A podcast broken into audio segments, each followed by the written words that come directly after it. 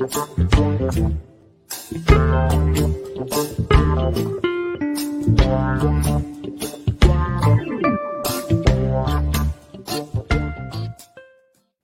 lá. É, você está me ouvindo aí, Sandro Tadeu? Olá. Está me ouvindo bem? agora? agora Sandro o Sérgio que saiu. Desculpa, a conexão não era um problema aqui. Lamentavelmente, eu não sei onde é que foi esse problema. Mas vamos lá.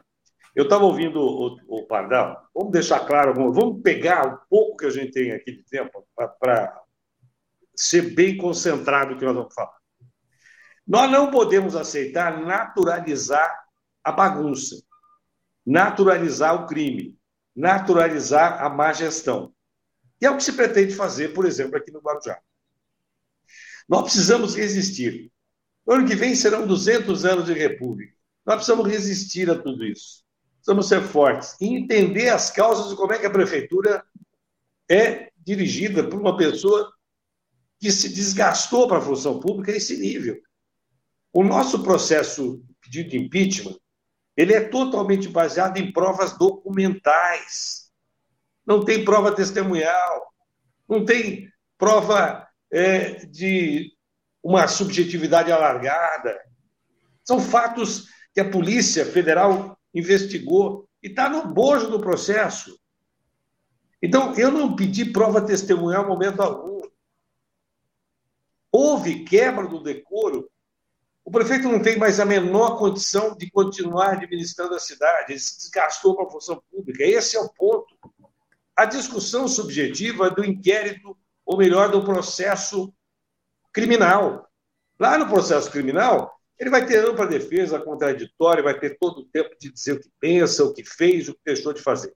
Ele foi na reunião dessa última, na, na oitiva, e chegou lá de bom moço, dizendo está tudo em ordem. Mas quando perguntado, porque os vereadores não fizeram grandes perguntas, mas quando perguntaram com alguma coisa um pouco mais forte, ele disse: Bom, eu me reservo a, a possibilidade de dizer isso no futuro. Ele não tem o que dizer. As provas são absolutamente claras. Está acontecendo uma barbaridade na cidade de Guarujá, que, aliás, já vive barbaridades sucessivas ao longo do tempo. Nós temos tido péssimos exemplos de conduta administrativa em termos municipais da cidade. Agora, faz dois meses da prisão do prefeito. Foi preso em flagrante, porque a prisão foi, não foi autorizada pela Justiça é, é, Federal.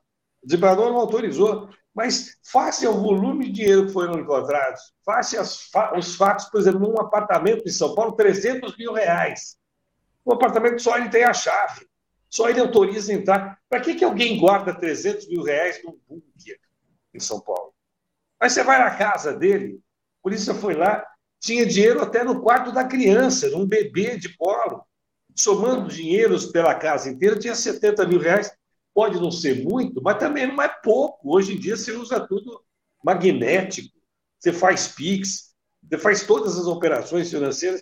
Onde é que nós estamos? Como é que é possível aceitar isso como natural? Isso não é natural. Eu não estou me antecipando e condenando. Ele vai ter ampla defesa e contraditória, o senhor. O senhor Douglas, doutor advogado, sabe bem disso. Mas o que nós estamos falando aqui é de quebra de decoro. É um mínimo de compostura pública. Se perdeu completamente. Agora vem a informação de que ele foi passear em dos Reis. E aí, ele justificando que foi passear em dos Reis, parece que é diário de mais de 5 mil reais, ele disse que foi para conhecer como é que Angra dos Reis faz a questão turística. Ele levou o secretário de turismo. Isso é de uma sordidez. Quem precisa investigar, quem precisa trabalhar sério, é uma administração pública séria, com política pública organizada, correta, honesta, decente.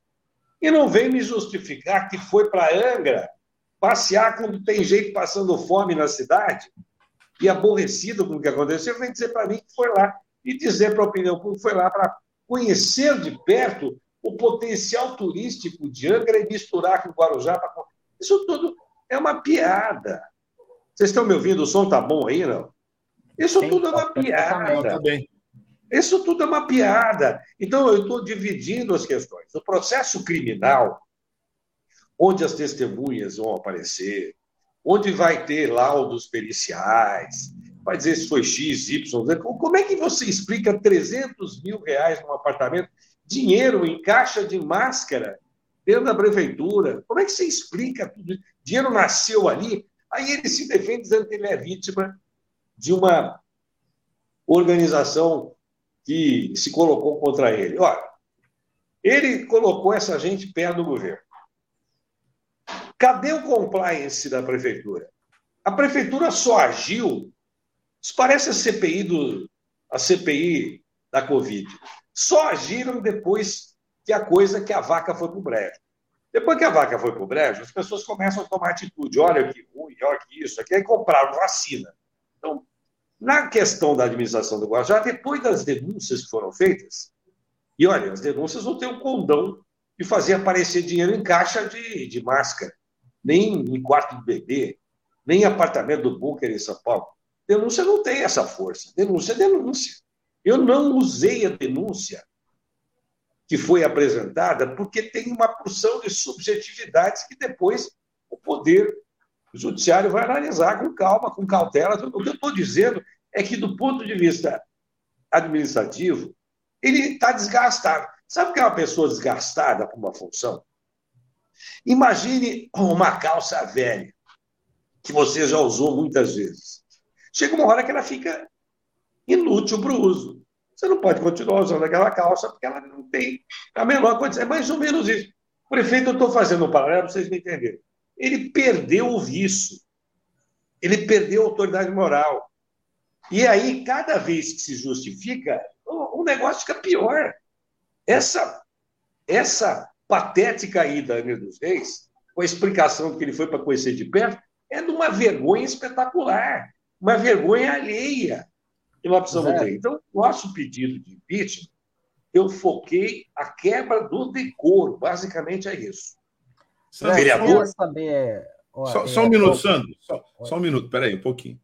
É, bom, nós entramos aqui com a entrevista do José Manuel, que é presidente do Partido Democrático Trabalhista, do PDT, e a gente tinha aberto. Você que entrou agora aqui para nos acompanhar nesse momento, a gente tinha aberto a edição de hoje com a entrevista do José Manuel, mas por intermitências aí da conexão, a gente conversou com o Pardal, que é o nosso colunista de Previdência Social, e inverteu a sequência aqui da edição de hoje. Então, nós estamos falando, né, para você que entrou aqui agora, que está nos acompanhando, ou que mais tarde vai ver é, esse conteúdo nas plataformas digitais, nós estamos aqui é, conversando sobre o processo de impeachment que atinge o executivo de Guarujá, o prefeito Walter Suma, que está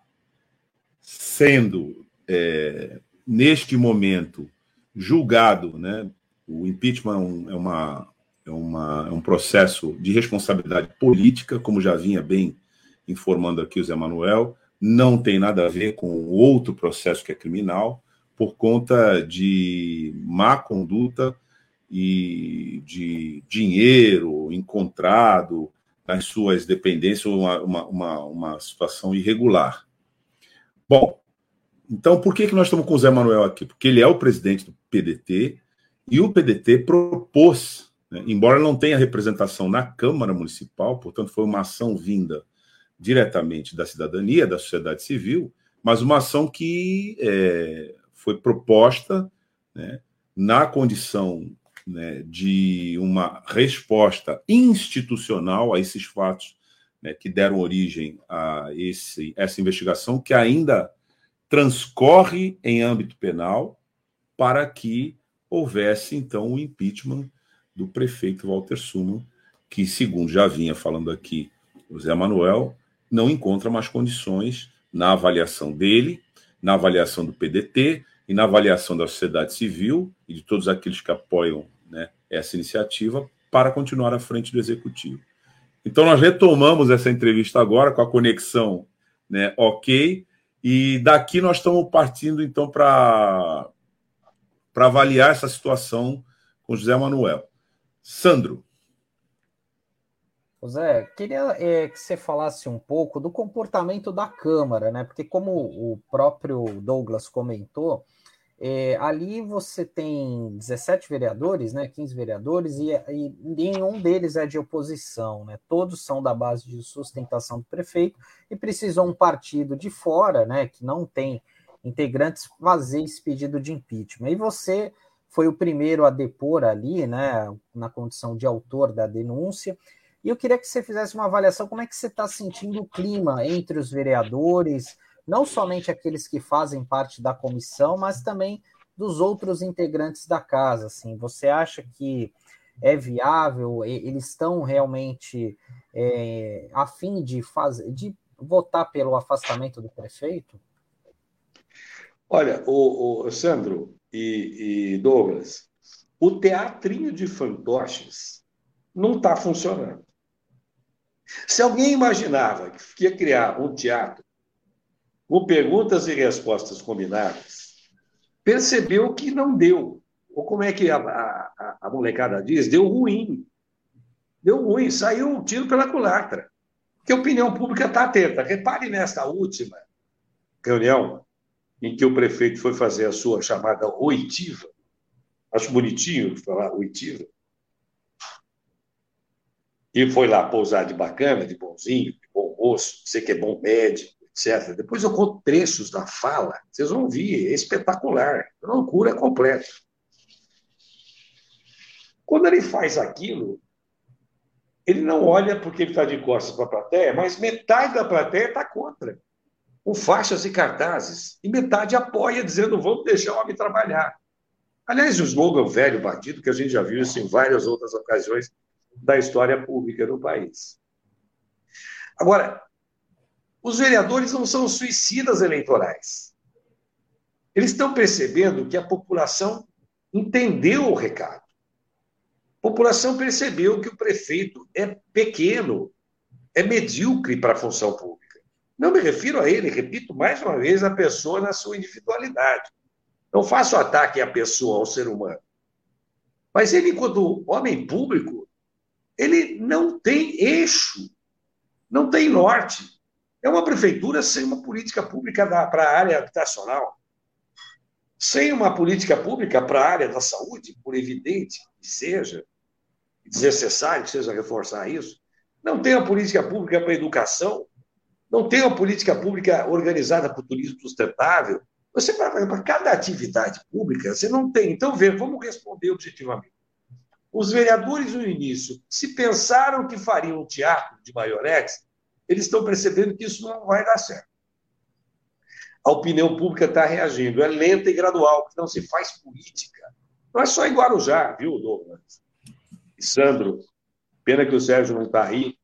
Ele dizia: é preciso que haja uma atitude, é preciso que haja uma atitude, é preciso sim, é, em toda a região, porque as pessoas acabam ficando anestesiadas algumas amordaçadas, porque tem lá alguns interesses que a prefeitura mora empregador da cidade, ou mora empregadora da cidade, se preferir assim dizer. Então, isso inibe algumas ações. Eu quero ver a OAB da cidade de Guarujá. Conversei com o Marcelo, presidente da Ordem, e disse: não, vou participar. Até agora não vi nenhuma participação da Ordem. A Ordem, que do Brasil, tem uma história espetacular. Eu não preciso lembrar do papel nas diretas já. Não preciso lembrar no papel, o papel da ordem na redemocratização do país. Não preciso lembrar de Raimundo Paolo.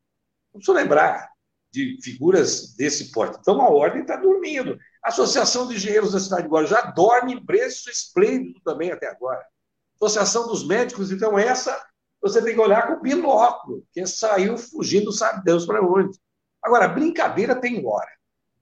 Os vereadores já perceberam, as pessoas que vão lá defender o prefeito estão indo envergonhadas.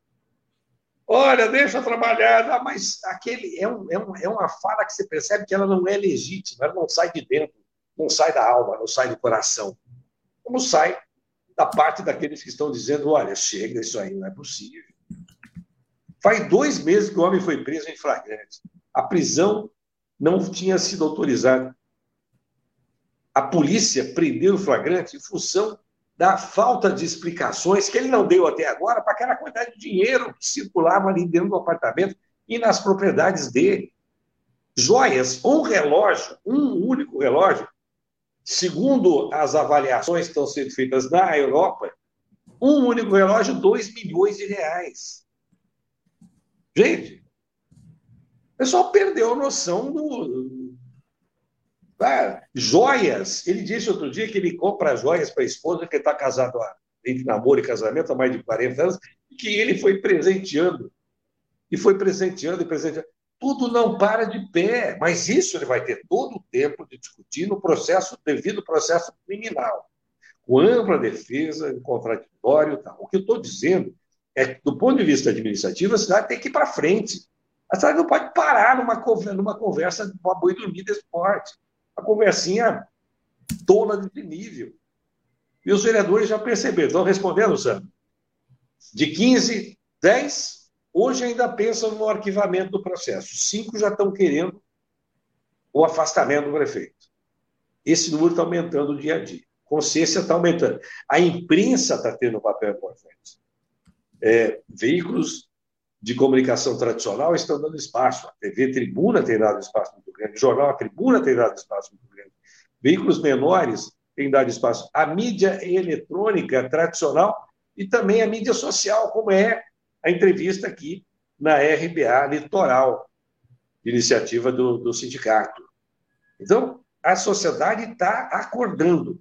As provas, eu repito, são documentais, gravíssimas seríssimas, a ponto de transformar prisão que não era autorizada em prisão em flagrante. O sujeito não conseguia explicar. No carro do ex-secretário tinha 6 mil reais.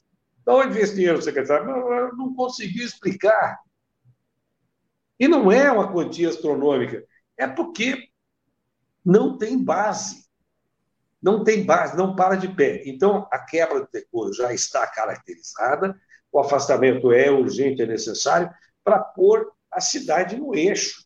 Nós não vamos ficar estudando uma historinha, uma novelinha, uma conversinha para boi dormir, para acreditar em isso. Eu disse lá, no, no, momento em que eu tive a minha oitiva, eu vou voltar a falar, mas a primeira fala foi a nossa oitiva, eu repito, acho bonitinha essa expressão, eu fui lá e disse para todos os senhores vereadores, os presentes ali, escuta, vocês acreditam em Coelhinho da Páscoa? Vocês acreditam em história da carochinha? Vocês acreditam em Papai Noel nessa altura do campeonato? Dá para acreditar nisso? Não, então vamos colocar o pé no chão. Não é natural, não é aceitável, não é razoável que a cidade está vivendo. O Guarujá merece muito mais que isso. O Guarujá é muito mais que isso. A Ilha de Santo Amaro tem uma história espetacular que precisa ser preservada e respeitada. A Baixada não pode continuar com esse tipo de conduta pública de péssima qualidade. Eu falei do compliance. Então, a prefeitura precisa estar. É, os grupos internos lá, que brigaram, soltaram faíscas que iluminaram a cena, a faísca do atrito entre eles, iluminou a cena para que todo mundo entendesse o que estava acontecendo nos bastidores, mas é preciso. Cadê o compliance? O prefeito foi outro dia na tal da oitiva dele e se perdeu na hora de falar de um processo confundiu o número. E olha, lendo, hein? Lendo, lendo, seguindo o escrito um advogado de um lado, outro de outro. E se perdeu, porque não tem argumentos, contratos muito esquisitos que precisam ser explicados. Muito mal feito. Os laranjas, o apartamento que ele mora não é dele. Vem o laranja e diz assim: Olha, mas está alugado, ele não me paga aluguel, eu vou notificá-lo para pagar aluguel. Quem ele pensa que engana ao dizer isso?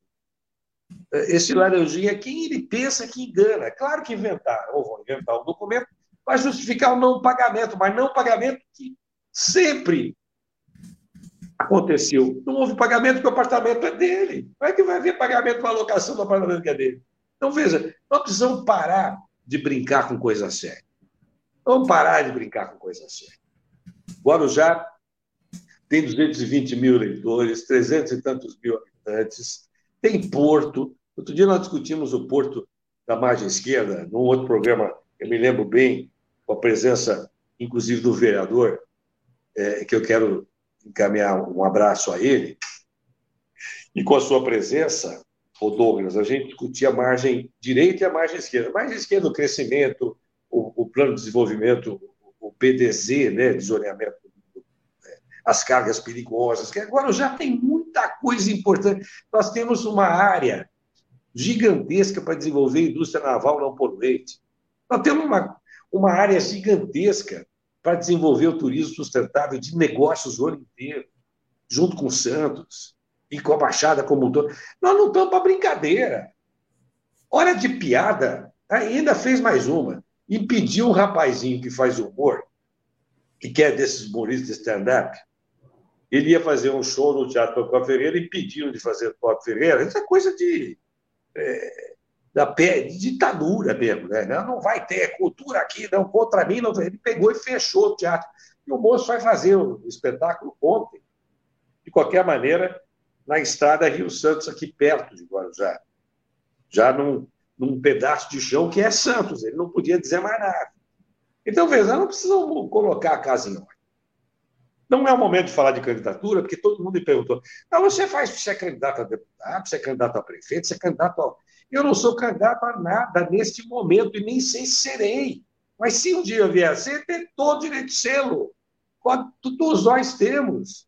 O problema agora que querem diminuir a envergadura do que está acontecendo, a gravidade dos fatos. É, não, isso é uma questão politiqueira, esse pessoal quer espaço. O PDT, eu assumi o PDT há quatro, cinco meses atrás. O PDT estava no grupo de apoio a esse governo caótico. Nós tiramos o PDT desse, desse comportamento satélite. O PT não é partido de aluguel, ou o PT não é partido de aluguel. Imagina colocar o PDT, o PT, partidos dessa envergadura nacionais, como partido de aluguel numa prefeitura medíocre como essa. Agora, a cidade tem que sair, vai sair disso. Nós temos gente muito boa, trabalhadores, donas de casa, as mulheres de Guarujá estão de parabéns. Eu observei nesta última oitiva, metade ou mais da metade eram mulheres. A mulher sai de casa e vai para o embate. Então, nós temos, estamos vivendo um momento espetacular. Os jovens estão se, estão se é, é, é, provocando mutuamente. O que está acontecendo? Como é que é isso? Está tá dominando já as conversas das escolas. É isso. Vamos sair Zé mais forte do que entramos. É, eu, como é que está o processo do impeachment hoje? Em que estágio está? Ele já está se aproximando do final. É, não, e eu queria que você também nos informasse, porque você falou bastante, usou uma expressão aí, compliance. Eu queria que você nos explicasse o que, que quer dizer compliance nesse contexto e, é. e, em que momento nós estamos do processo de impeachment. A gente já está é se aproximando. É muito importante a sua pergunta, porque um dos argumentos do prefeito é de que ele entrou com uma ação civil pública, que está em andamento, quando ele cancelou contratos da saúde. Aí, onde é que entra o compliance, ou a inexistência do compliance? A prefeitura tinha que ter agido preventivamente, aí o compliance, independentemente de denúncia de quem quer que seja, de guerra interna corporis, que parece muito mal explicada, que um dia a história vai explicar. Aí entra o compliance. Nesse contexto, a prefeitura não tem isso. Ficou a reboque dos acontecimentos. Isso é a mediocridade administrativa que nós temos em Guarujá. Isso é o papel patético que nós temos desses homens públicos da cidade, especialmente desse prefeito. Então, como é que está? Eu respondi a tua pergunta do compliance. Compliance é toda hora. Seria, seria, investigar, seria um... saber. Né? É isso. Não seria, tem. na verdade, um acompanhamento externo.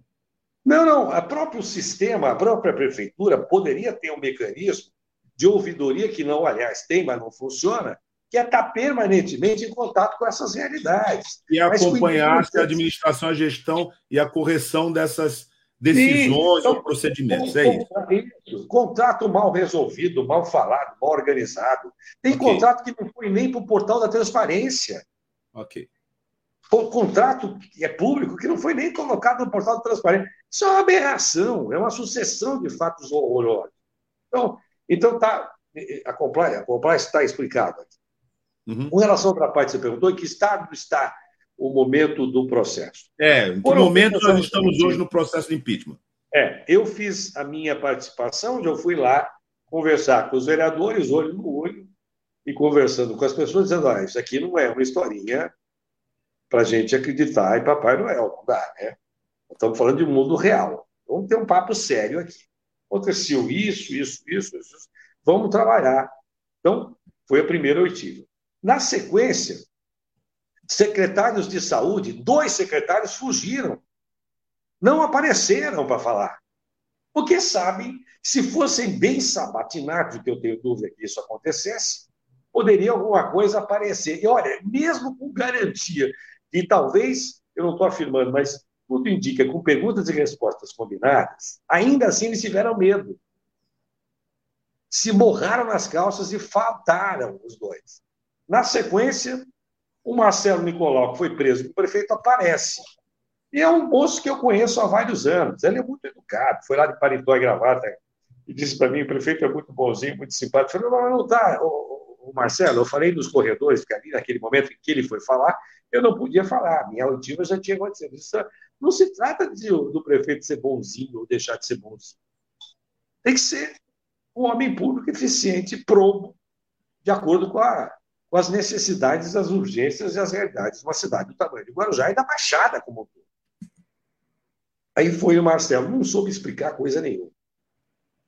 Ah, o outro lá, que é o laranja Rogério, ele faltou na primeira, no primeiro instante e aparece depois. Junto com Marcelo Nicolau, ele aparece, um faz, e se encontraram lá dentro, inclusive. Hein? Houve lá um momento em que eles perceberam que eles não podiam conversar, então um afastou o outro, assim, rapidamente, as assessorias lá. Não, pá, pá. Ele se reúne, não pode. Né? Pelo menos isso vai ficando claro. Aí ele foi lá e não soube responder também chegou a dizer isso que eu disse para você, que o apartamento ele não recebe aluguel, porque o prefeito, desde que houve o problema é, do impeachment, não está pagando aluguel, talvez porque ele esteja muito aturdido, ou porque ele foi para a Angra dos Reis, ele está gastando dinheiro com isso, não pode pagar aluguel. Isso é uma piada. Nunca pagou aluguel, porque como é que vai pagar aluguel do que é dele? Ele vai inventar uma notificação para justificar depois isso. Bom, aí vem o prefeito faz a sua oitiva e se coloca, olha, porque eu sou um bom médico. Perguntaram assim, por que, que o senhor esperou acontecer tudo isso e depois fez uma intervenção e depois que soube que... Bom, é porque eu pensei... Aí ele conta assim, porque eu vi que não pagavam o salário dos profissionais, meus colegas médicos. Eu percebi que aconteceu isso, eu percebi que... Mas só depois da vaca ir para o brejo?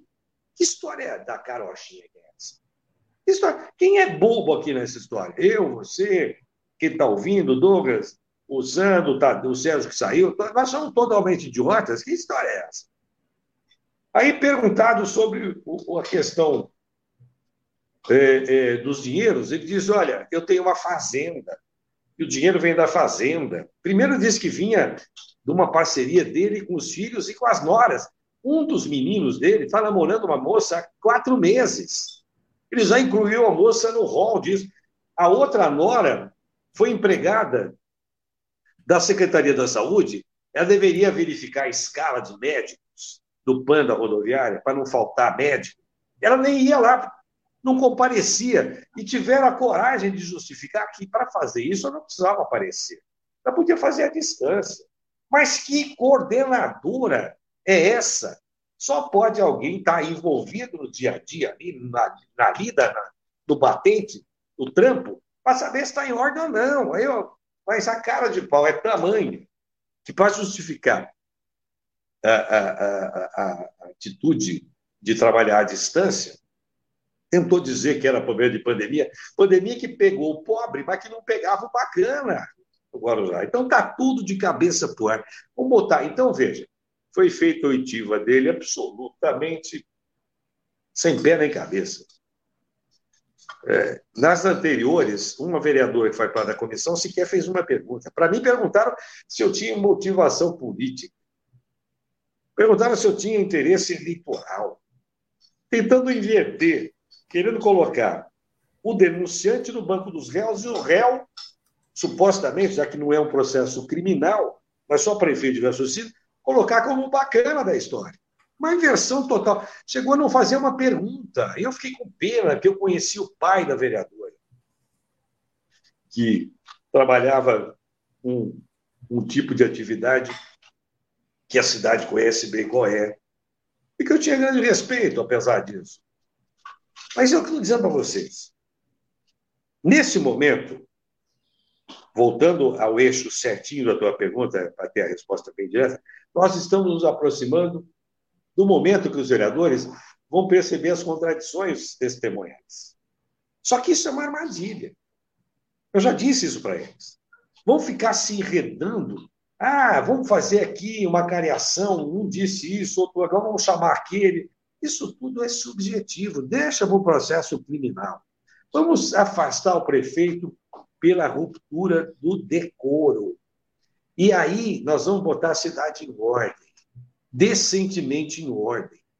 Senão a gente vai perder. A, classe política precisa se dar o respeito. A política, fora da política não tem saída. A política é uma atividade nobre, o que não pode ser emporcalhada, que não pode ser tratada de uma forma onde ela sai da página da política e vai para a página da polícia. Começa com P e tem gente que confunde. Agora, o que eu estou dizendo com clareza e agora os vereadores vão, talvez, chamar mais alguém para depor, chamar de novo o prefeito, vão ganhar mais algum tempo. Eu não sei qual vai ser, mas eu vou ter o meu momento e o prefeito vai ser, também vai ter o momento dele, de fazer as razões finais. Isso vai rolar. Eles não podem agora abreviar o processo. Podiam ter afastado cautelarmente o prefeito, como nós pedimos no início. Não afastaram. Então agora segue o processo até o final. Mas o momento é esse. Eles vão lá internamente discutir qual é a conveniência de chamar esse, aquele, verificar isso, aquilo, né? trazer isso, aquilo, mas as perguntas são muito adocicadas. As perguntas são muito açucaradas. Né? Não tem contraditório.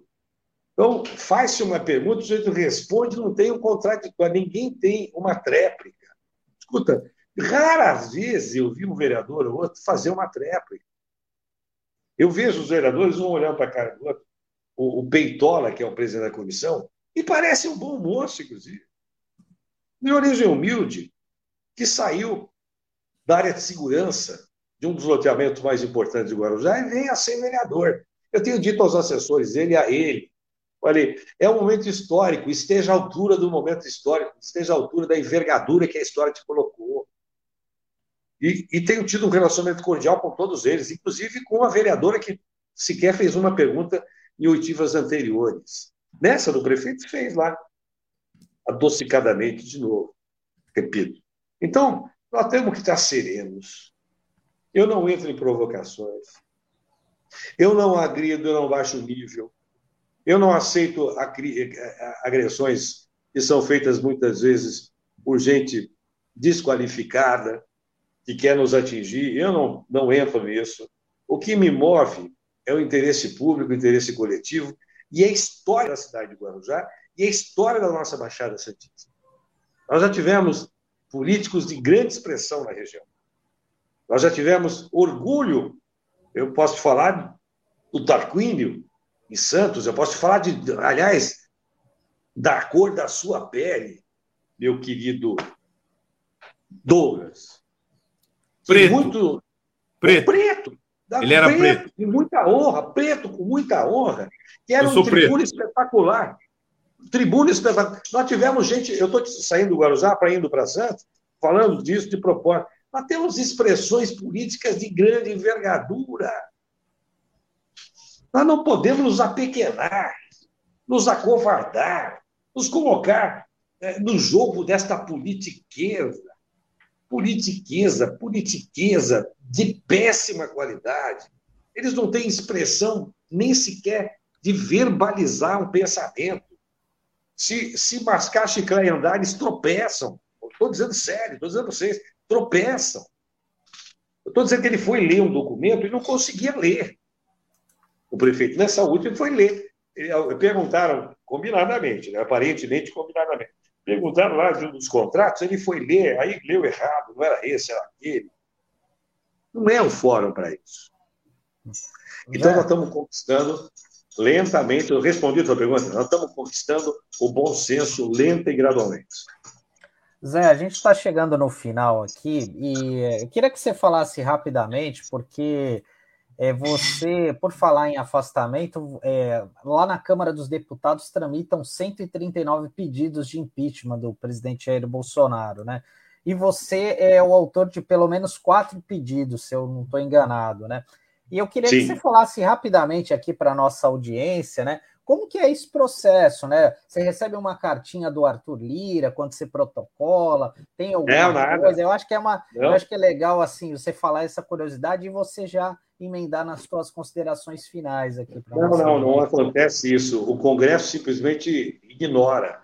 Os processos são lá colocados, passa por um juízo de admissibilidade inicial. É claro, tem que estar assinado, tem que estar com assinatura legível, tem que estar uma peça que tem começo, meio e fim. Aí ele entra no arquivo. Tem lá, cento e cacetada de pedidos semelhantes. Eu mesmo fiz quatro pedidos, porque acho que o Bolsonaro uma expressão dessa política pequena. É uma expressão nacional dessa política pequenininha.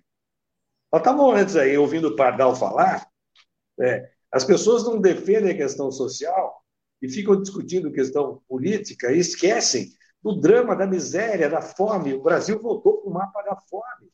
Nós temos uma, é, problemas gravíssimos acontecendo em todas as cidades da nossa região.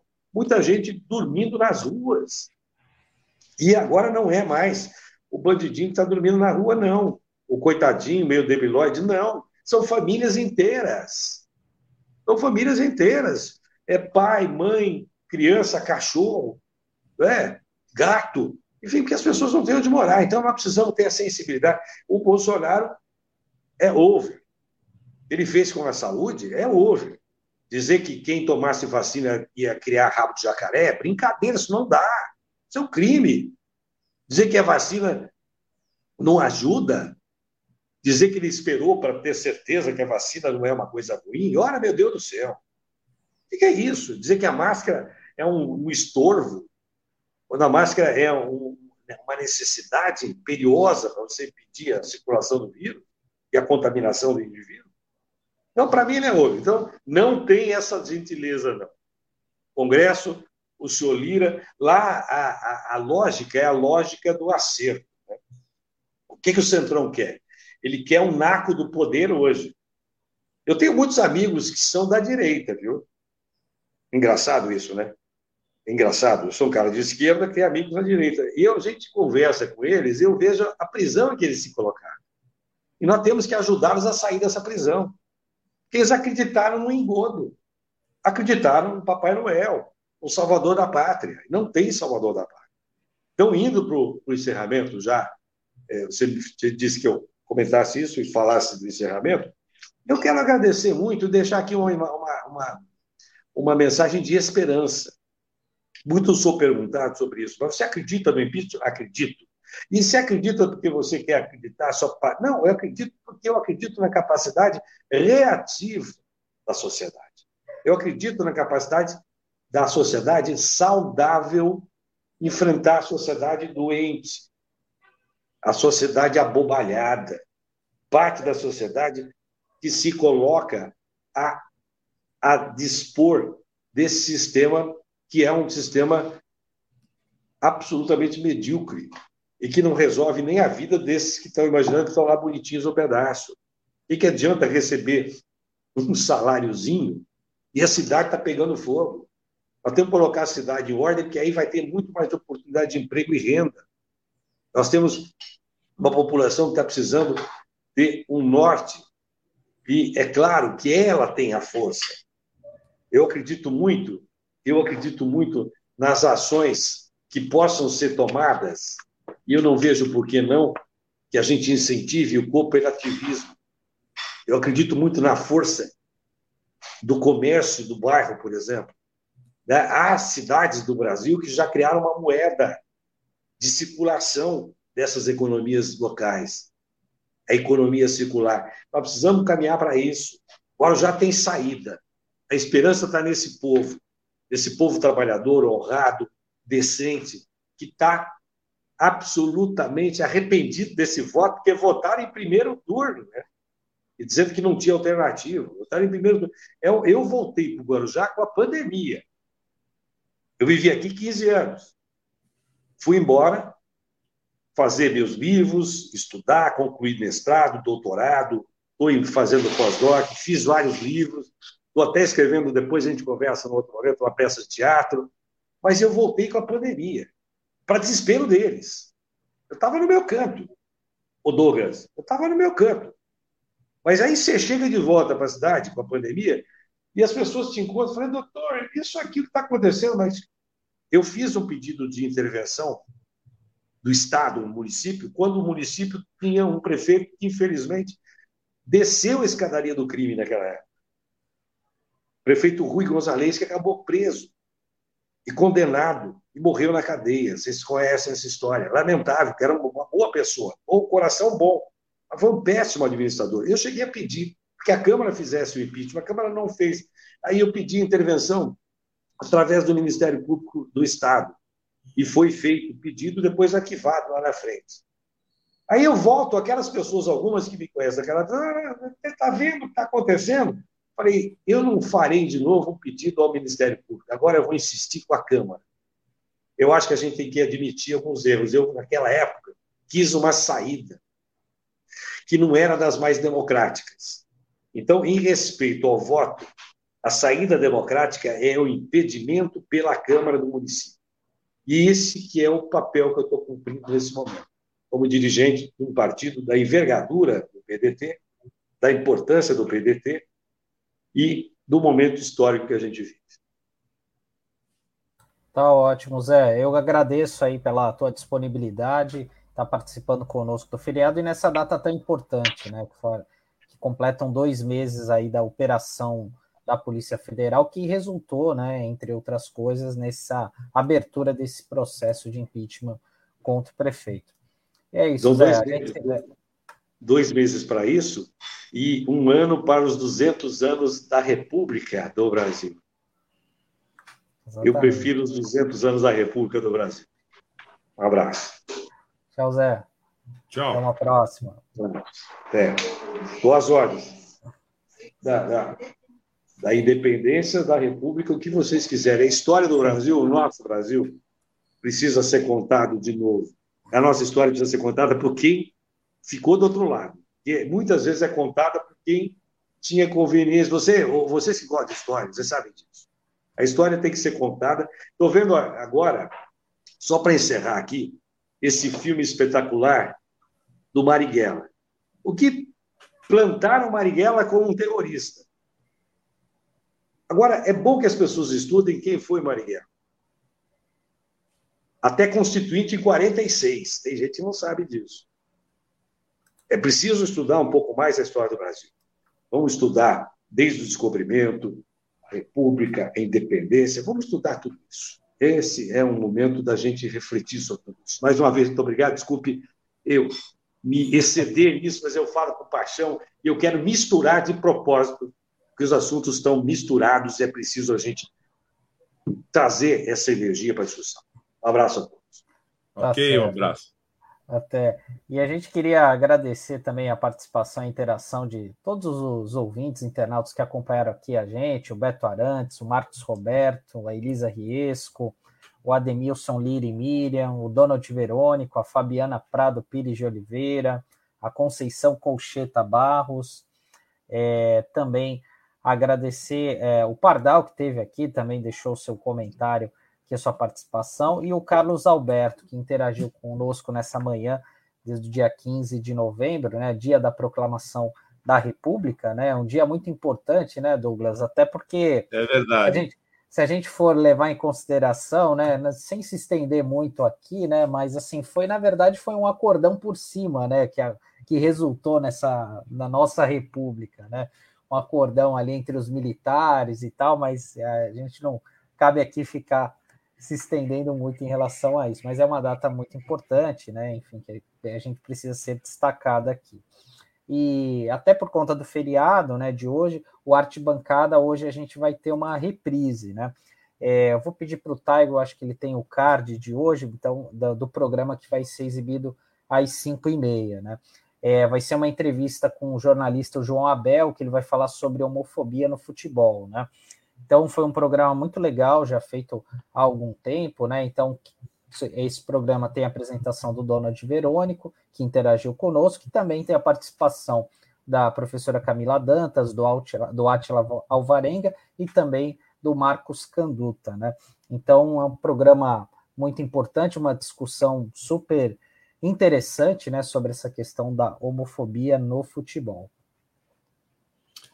É, só antes da gente encerrar aqui, lembrar o seguinte, né? É, você falou um acordão por cima, é o nosso com relação à República, né? A proclamação da República, é que é a nossa forma de encaminhar as questões é, político-institucionais afastando o povo. O Brasil é muito é, recorrente nessa prática né, das suas elites, que é a conciliação pelo alto. E essa conciliação pelo alto é sempre para afastar o povo de qualquer relevância na atuação do poder. Foi assim na fundação da República. E depois da fundação da República, que é uma curiosidade que nós temos que curiosidade histórica, mas da maior dramaticidade que nós temos que acompanhar, é que a República Federativa do Brasil é uma república de golpes. Você pode contar a história do Brasil de golpe em golpe. Né? É, começa com o golpe de 1889, depois tem outro golpe na década de 30, né? depois tem outro golpe em 64 e depois tem outro golpe em 2016. Então você pode contar a história é, do Brasil e, particularmente, a inclinação da elite brasileira, né, a sua recorrência pelos golpes de Estado, ou seja, pelas rupturas institucionais, por rasgar as regras do jogo, sempre com o propósito de afastar o povo da condução política eh, do seu próprio país, porque todos esses golpes foram golpes contra os trabalhadores, foram golpes contra a, os grupos subalternizados. E isso é importante que você destaca, porque isso também eh, sugere que no dia 15 de novembro, hoje é 15 de novembro, né, o dia que se comemora né, a proclamação da República, a gente reflita sobre o que é esta república na qual nós vivemos. Né? Uma república dos golpes. Inclusive, hoje nós estamos vivendo um golpe, né, com características é, de transformação profunda, de novo, em desfavor do povo, porque perdemos a Previdência, perdemos os direitos trabalhistas, estamos perdendo é, a condição de ser uma sociedade que emprega, que investe nas suas capacidades científicas, tecnológicas, culturais. Estamos perdendo tudo isso. Nesse momento, o presidente está em Dubai, fazendo o que mesmo? A pergunta jornalista: o que, que ele está fazendo em Dubai? Sim, e com a família. O que, que o presidente da República, que se beneficiou de um golpe de Estado em 2016, de um consórcio golpista, assumiu praticamente sem falar nada com a sociedade brasileira em 2018, não foi nenhum debate o principal candidato da oposição, o principal candidato concorrente dele, né, foi encarcerado. Isso é a República Federativa do Brasil. É isso que é a República Federativa do Brasil. Então é oportuno que a gente diga isso hoje, no dia 15 de novembro, mas também não é para a gente é, derrubar a nossa autoestima ou se autoflagelar. É o contrário. É para a gente entender que, enquanto houver conciliação pelo alto, o povo vai amargar as consequências disso na sua vida cotidiana. Portanto, quem vai resolver isso, quem vai romper com esse sistema de conciliações pelo alto, quem vai fundar a República Federativa do Brasil, porque ela não existe nos termos que a gente deve entender. República é aquela forma de organização né, da sociedade e do Estado pautada pelo direito da igualdade. então, isso ainda é uma promessa entre nós. E quem vai romper com isso é a mobilização popular mesmo. Então, como a gente está falando aqui no dia 15 de novembro, você bem lembrou, né? né uma república fundada né, por um acordão por cima, mas é isso, né? É a metodologia da conciliação pelo alto. Enquanto tiver isso, nós não vamos ter república coisa nenhuma. É só, acho que essa é uma, uma, uma forma da gente, aqui na Rádio Brasil Atual Litoral, falar sobre essa data. É, não é exatamente, porque para muita gente, assim, puta, 15 de novembro é um feriadaço. Né? É verdade. É, mas tem muitas outras coisas envolvidas aí. É, é e, é e, inúmeras contradições, né, Douglas, que a gente fala desses dos acordões, né, que a gente tem por cima, né, é, mas por outro lado, assim, a nossa história, ela, muitas insurreições populares, né, como várias a gente teve no Brasil, foram alvos de muita violência, né, então a gente tem esse paradoxo aqui no Brasil, né, nessa história curta do Brasil, né, em comparação a outros países, né? Mas isso é algo para a gente detalhar num é. outro momento, né? Mas, é Mas, é importante você registrar, porque o povo brasileiro sempre lutou. Você tem toda a razão. Esse registro é muito oportuno, né?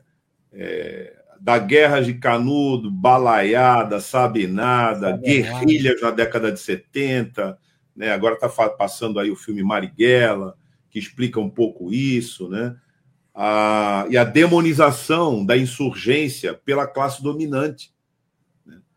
É, só para. Porque o mês, no dia 15, se proclama, se, se, se, se celebra, muitas aspas nessa celebração né, da República, e no dia 20 do mesmo mês é marcado pelo Dia da Consciência Negra. Esse foi o país que escravizou seres humanos por 350 anos. Esse foi o último país a extinguir a escravização de seres humanos sob, sob protesto. Sob protesto. E esse foi o país que, quando extinguiu a, a escravização de seres humanos, por conta da luta que se fez por mais de 300 anos, esse mesmo país, na verdade foram 300 e é, se a gente fizer essa conta, né? O Brasil foi fundado em 1500 e logo depois já começou a escravização dos povos indígenas, depois é, dos, dos é, africanos sequestrados, escravizados aqui, proibidos de fazer os seus cultos, proibidos de dançar suas danças, proibidos de serem seres humanos. Desde a, se a gente contar, fizer essa conta desde a fundação é, desse, dessa colonização europeia até 1888, são 388 anos. Então, é, quando a gente pensa nisso, a gente entende um pouco a violência que você se referiu, né, que é praticada contra o nosso povo e que agora vem em formas atualizadas, né, com a violência, inclusive institucional, né, em medidas que indicam, né, que o povo preto é o povo preferencial para ser reprimido, né, na sua insurgência. Ora, por que que se insurge, né? porque efetivamente está embaixo de uma repressão violenta, né? de uma exclusão injustificável, etc. É isso. Mas, como você disse, isso é assunto para uma outra edição. É isso aí, pessoal. A gente agradece a audiência, né? A interação de todos.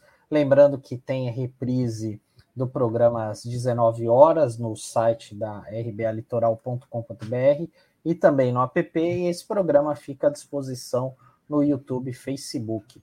E, então a gente agradece a todos vocês. Quem puder compartilhar, ative o seu sininho, né, para que receba as notificações do nossos, dos nossos programas também e curta as nossas páginas, né, as redes sociais. Isso é muito importante para é, é, visibilizar, né, aumentar as visualizações aí para nas redes sociais.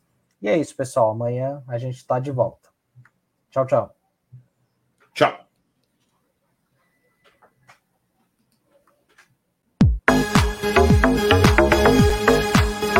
A Rádio Brasil Atual Litoral é uma realização da Fundação Setaporte, apoio cultural do Sindicato Setaporte.